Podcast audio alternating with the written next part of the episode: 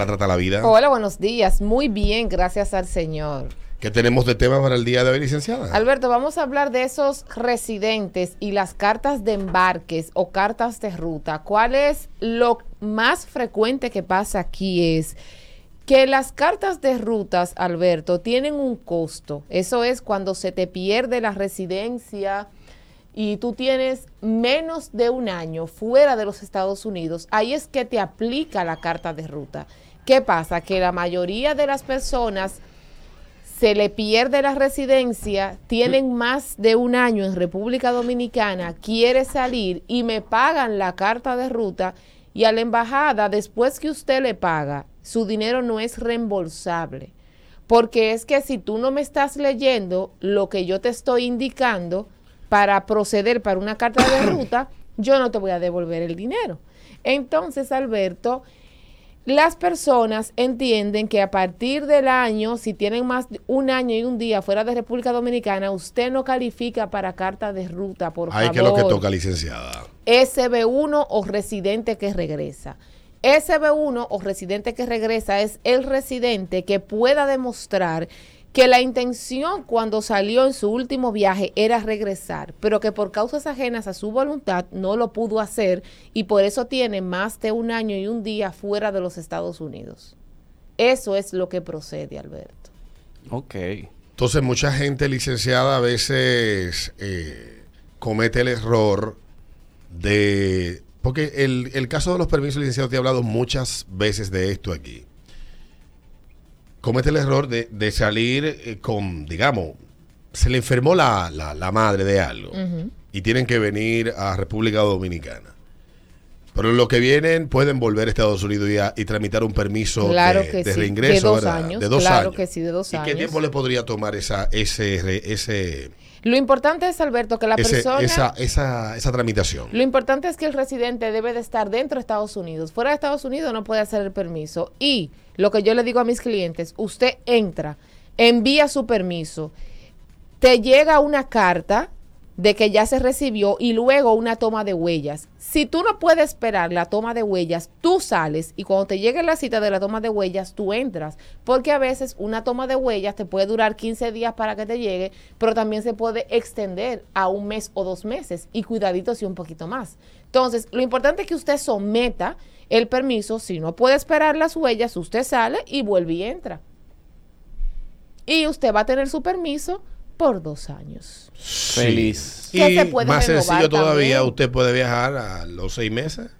Usted en, lo que, en lo que usted resuelve. Claro que sí. El residente, claro, no es que usted lo va. No Porque es que el otro trámite licenciado entonces se hace más engorroso, hay que esperar más. El, el SB1. Ahora mismo conseguir un SB1 como está la embajada, Alberto, fue recientemente que, que abrió, pero hay que hacer un proceso ese proceso, usualmente, licenciada, ¿cuáles son los pasos que se deben de dar y en condiciones normales cuánto tiempo tomaba? Es hacer una cita con la embajada y en condiciones normales, sin el COVID, porque ese proceso estuvo parado, solamente se estaba atendiendo casos humanitarios, pero el SB1 quizás en, en, un, en el 2019. En un, mes, en un mes o un mes y medio, ya usted tenía la cita para 45 días, vamos a decir que 45 días. Exactamente, pero ahora mismo, ¿usted sabe desde cuándo yo estoy con un SB1? ¿Desde cuándo? Desde noviembre. Y estamos y ahora en, es que septiembre. Pude, y ahora es que pude obtener la cita. ¿Y la cita para qué fecha se la pusieron? Ya ahora, la semana que viene la tiene. Ya tú sabes, tienen nueve meses. Tratando SB1. Un embarazo. Claro, tenemos una embajada que está trabajando muy lento y que el SB1 estuvo parado. Pero es lo que la gente que está allá en Estados Unidos debe de entender. Porque usted está hablando de la carta de ruta, pero eso es en unas condiciones muy particulares que ya usted le explicó al principio. menos de un año. Pero cuando usted, eh, cuando usted ya pasó de un año y un día fuera de Estados Unidos siendo residente, usted lo que le tocó ahí es chicle. Usted la majó. Y usted va a ir a una embajada, Alberto, donde usted se le va a evaluar nuevamente. Es a una cita nueva de residencia que usted va. Normal. donde se hacen análisis médicos, donde se llena formulario y donde hay que justificarle al cónsul que usted salió y que la intención era volver. Siempre le hago a usted la misma pregunta profesora, maestra del derecho, ¿cómo se llama esto? Del derecho migratorio. a la profesora, ya no lo voy a decir doctora, a la profesora Perla Abreu, que esté educando este país, te intenta educarlo, pues no lo logra. Es que este país no. Yo, no. Licencia, yo siempre le hago la misma pregunta. ¿Para qué diablo quiere una maldita gente una residencia si no va a vivir en Estados Unidos? Bueno. Exacto. Yo le hago esa pregunta a Ay, usted, Alberto, licenciada. ay, Dios mío, es que... ¿Para ¿qué yo quiero residencia si no voy a residir en Estados Unidos? Pero mire la pregunta. Pero es que ninguna de la gente que tiene residencia y no se va a vivir en Estados Unidos no me lo acaba de responder. Claro, Alberto, pero la pregunta que me hacen es, eh, licenciada, pero cuando yo tenga la residencia tengo que vivir allá. Oye, ¿Cómo que se llama la vaina? Residencia. ¿Qué dice la ¿Y ley de inmigración de Estados Unidos cuando otorga una residencia? Usted tiene que vivir y trabajar y hacer su vida dentro de los Estados Unidos, residir, vivir. Ahora, tú puedes salir de vacaciones. Claro, usted sale de vacaciones. ¿Cuántas pero- veces te dé la gana? Exactamente, pero que sean vacaciones. Pero usted no puede, mire, el sábado me una amiga de mi tía que vive en, la que vive en Suiza me dice, "Ay, Perla, necesito hablar contigo. A mi sobrino le cancelaron la residencia." Ah. Sin yo saber nada, yo dije, "No, mi amor, mira, háblate con él, a él no le cancelaron la residencia. Él entró a los Estados Unidos, le tomaron la tarjeta de residencia y le hicieron un caso con un juez de inmigración." Porque las tarjetas de residencia no las can- no la cancelan como una visa. Efectivamente, cuando ella habla con el sobrino, ay, sí, fue lo mismo que tú dijiste. Y ahora digo, ya, mire, eso es porque se portó mal, porque no solicitó permiso y porque quería vivir en República Dominicana teniendo una residencia, estando todos los pasos para hacer las cosas correctamente. Y las citas, Alberto, con un juez. Licenciada, Él la tiene para un año. Eh, Exactamente, y en ese proceso, él, él, la- el CBP le hizo esta, lo envió, porque usted lo ha explicado aquí un millón de veces. Sí. Y muchas veces eh, esto depende del humor, Del juez.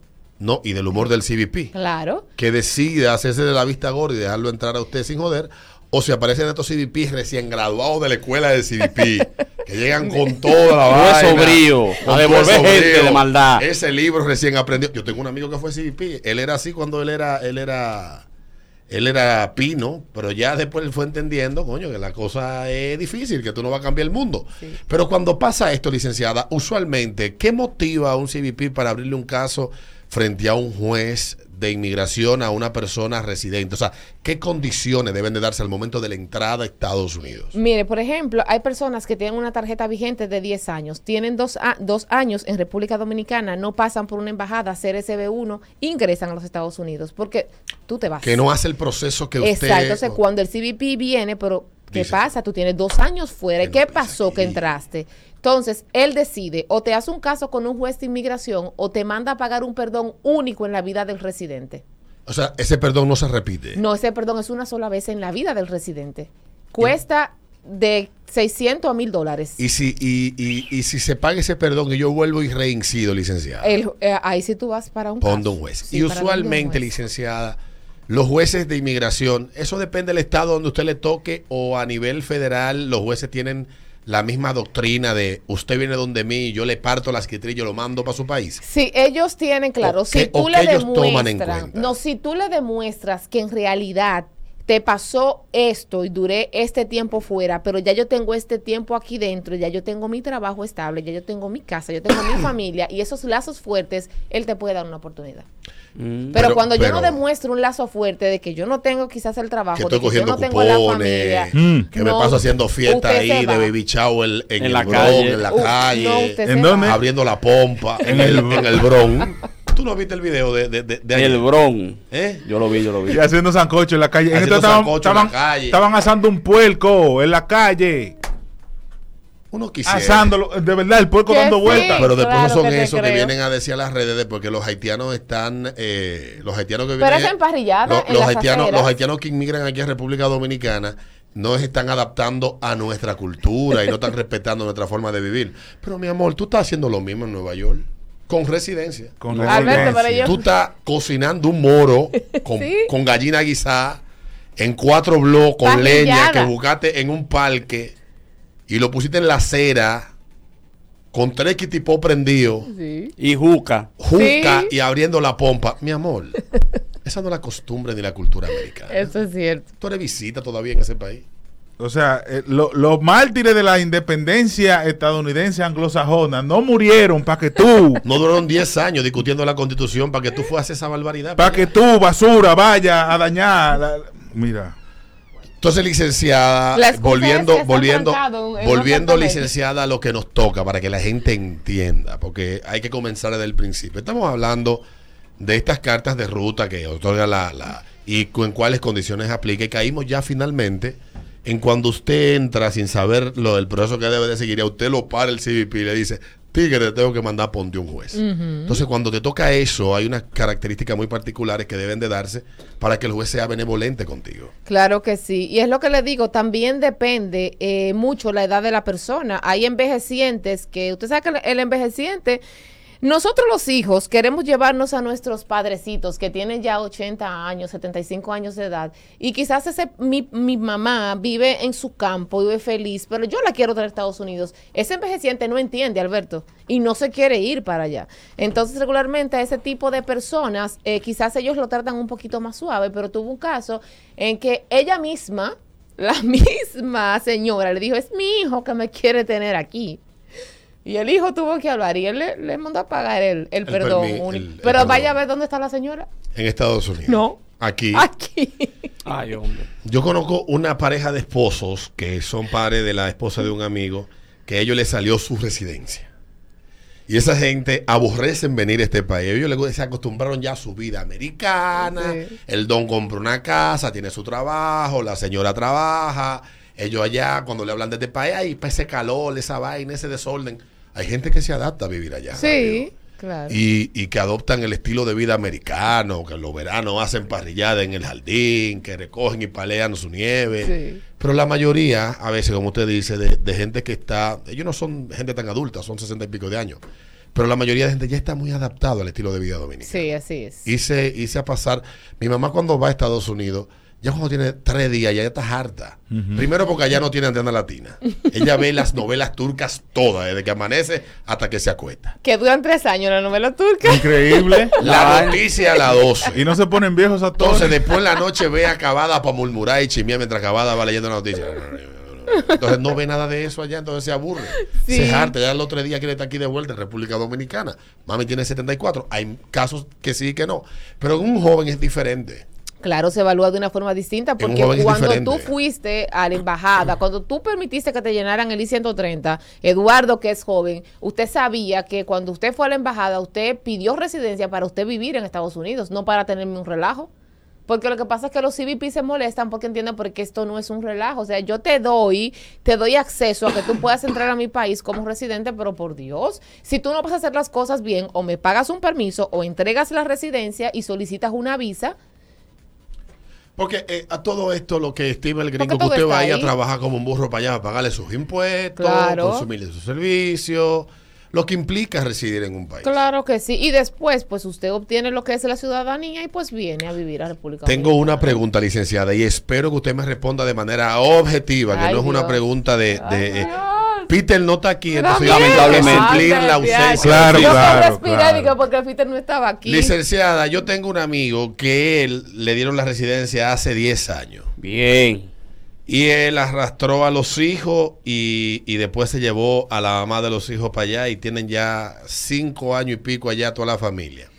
Pero desde el día que él llegó, él está recibiendo cupones y él quiere aplicar para la ciudadanía porque él tiene el tiempo. ¿Y él no ha pagado impuestos? Ha recibido cupones, vive de, tiene, Ay, ay, recibe una parte de la casa que vive. Por welfare. le dan eh, sección 3 en Eh, Nueva la York, la sección 8, la vaina esa que ellos Ah, tienen bueno. allá. La sesión, la ¿Qué sesión. probabilidades hay de que cuando él vaya al examen, licenciada, le diga usted no aplica? Ay, Alberto. Ay, no. Bueno, yo no digo que no, pero hay que demostrarle muy bien a ese oficial por qué usted está, está recibiendo tantos cupones. O sea, dame tu cuadro clínico de por qué tú no me estás trabajando o por qué tú no puedes pagarte Él tiene 43 años. o por qué tú no me estás pagando impuestos. 43 años tiene. Bueno. Alberto. Bueno, Y mire, los hijos allá. déjame decirle que cuando cuando yo tomé mi eh, Y la un peor curso- parte que yo no le contaba a usted, Yo licenciada, tomé un que él coge los cupones para comprar en la bodega y echarlo en un tanque y mandarlo para acá. Sí, claro, eso es común. Pero yo tomé un curso en California que yo recuerdo que el profesor decía, un- yo, Yo, he guisado adoro con ese ese aceite profesor. mazola de, de, Mire. de galón amarillo Y grande. él decía- que él manda. Rodado Él de tape, decía, rodado de tape. Le voy a decir algo. bueno. Les voy a decir algo, por favor. Si usted está haciendo una petición de residencia. Le voy a decir la palabra de él. No me solicite los jodidos cupones. Sí. a mí no se me olvida eso. Esos cupones no son se- buenos. A mí no se me olvida eso. Eso sí es es cuando usted lo necesita así. Dice, El dominicano no va a dice por aquí un amigo, licenciada, que aplique, que aplique para la ciudadanía un año antes de las elecciones, que los demócratas se la dan. para que vote. Para que vote. oh Dios. Ay, Dios mío. Sí, Oh, pero en las Dios. elecciones del movimiento es un desorden tan grande que con la vaina de los votos que mandaron, que yo conozco gente que es residente y le mandaron vainas para votar. Y no podían Es votar. tan fuerte que. Yo le dije, pero tú mandaste el voto. Y dije, no, yo no soy loco. Y después cuando yo aparezca allí que voté en una elección, eso es fraude. Pero fraude, fraude. Sí, sí, sí. Inteligente.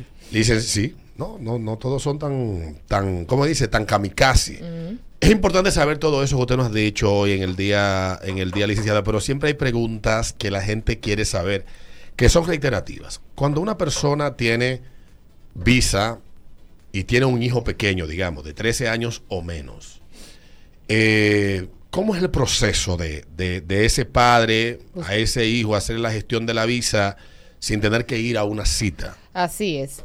Que ese menor, o sea, tenga de 13 años hacia atrás, que nunca le hayan negado la visa hoy, o sea, al día de hoy, porque esa es la norma que tenemos de la embajada. Que no le hayan negado la visa, que padre o madre no sea ni residente ni ciudadano americano y que ese padre o madre tenga visa de 10 años. Entonces usted va a depositar, va a programar la cita, va a llenar el formulario, entonces, usted va a depositar la foto del menor, copia de la visa del padre o madre que tenga la visa o de los dos, confirmación de cita, formulario de S160 y el acta de nacimiento inextensa, versión nueva, la que tiene código QR. La de los cuatro es códigos, usted se dice. licenciada, y recordarle también a la gente que los esposos no le consiguen por tener visa, visa a su esposa. No, eso sí que no. A mí cuando van los clientes así Con que esa me idea. dicen, sí, y cuando yo le pregunto a la esposa, ¿trabaja? No. Eh, algo, ¿Está estudiando? ¿Hace algo? No. Pero aunque sea de forma independiente, no. Entonces, así no. Debo de felicitar a mi primo Aristide Brito, que pasa a ser, eh, eh, ¿cómo se dice? Un proud American, un proud American, ya ciudad- ciudadano americano, ya eso, andar manejando en la calle asustado, que si me dan un tiki ahorita me deportan, ya podemos cagar en el medio del, del Tom Pike. No pasa nada. En la Somos 95 pongo en la, en el I-95 hay un I-95. mojón largo a un largo. mojón y lo pinto de amarillo. Ay, Dios. Así que felicidades para... Que déjame decirte algo, que el único que estaba de residente allá era él. Es verdad. Los tres hijos ciudadanos, la mujer ciudadana, la suegra ciudadana, todo el mundo. Él, Él, él tenía que portarse bien. Primo, beba romo ya. y pegue cuerno ya, que ya no lo hacer todo lo deportan. que quiera. Ya. Todo lo que quiera ya. Gracias, licenciada. Gracias a ustedes. Bueno, vamos a la pausa. Venimos con más luego de los comerciales. Le damos gracias a la licenciada Perla Abreu. Preguntarle, licenciada, dónde la gente le puede, le puede preguntar más de cómo volver a entrar a Estados Unidos después de quedarse tres años aquí con residencia. 809-696-7596, que es nuestro WhatsApp. Abogada Perla Abreu en las redes sociales. 809-688-5444 y el miércoles 7 de septiembre en Santiago.